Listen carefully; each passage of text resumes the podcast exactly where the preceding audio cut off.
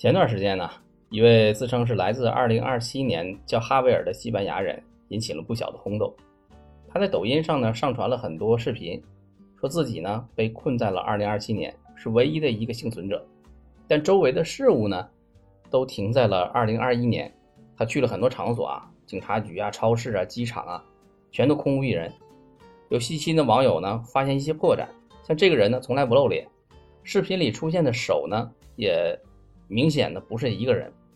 感兴趣您可以去抖音去搜一下看看这些视频。接下来跟您说这个潘博文事件呢，这才真叫的一个不可思议。当事人呢把这段经历发在了网上，开头是这么写的：二零一三年四月二十五日周四，我永远不会忘记那一天，以及只存在于我记忆里的那位同学潘博文。根据作者描述呢，潘博文是他的高中同学，而且是初中的同班同学。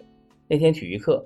因为他选的项目是羽毛球，那开始呢和一个叫小温的同学在一起打，因为太晒，就换到了一个废弃宿舍楼附近的一个阴凉地，在那儿呢，他见到了潘博文和 L 君在打羽毛球。后来呢，就换成了他和潘博文一组，小温和 L 君一起打。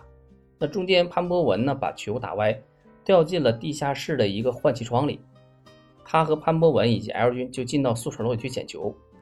小温呢，就留下来看着球拍儿。平时这个宿舍楼的门都是锁着的，那天不知道为什么没有锁，他们一推就开了。往地下室走的过程当中呢，潘博文突然说他的钥匙掉在楼梯上，要回去拿。作者呢就和 L 君一起继续往前走。后来两个人越走越害怕，就朝着有光的方向跑。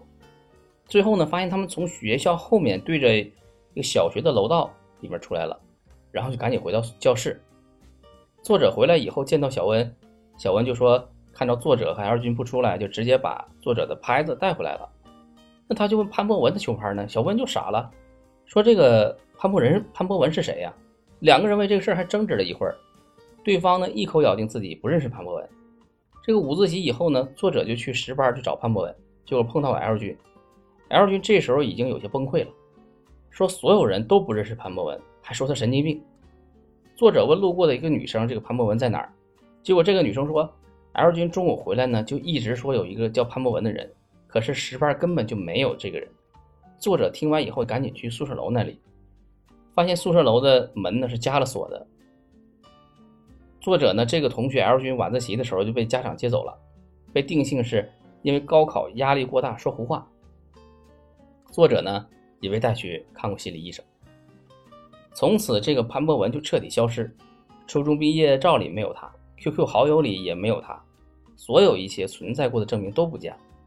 作者也发现其他一些啊和自己记忆里不相符的事情，像有些呃地铁的路线呢，啊还有一些包括影视剧、动画片的跟他记忆里的不一样。因为这个事情受到的关注越来越多啊，后来在今年的一月十七号，作者又发文做了一次澄清。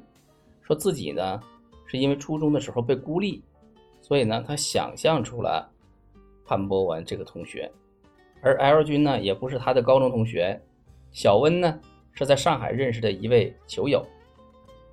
但是作者之前的帖子里面所发的这个聊天记录的截图呢，又不像是假的，所以到底这个作者是进入了一个平行世界，还是？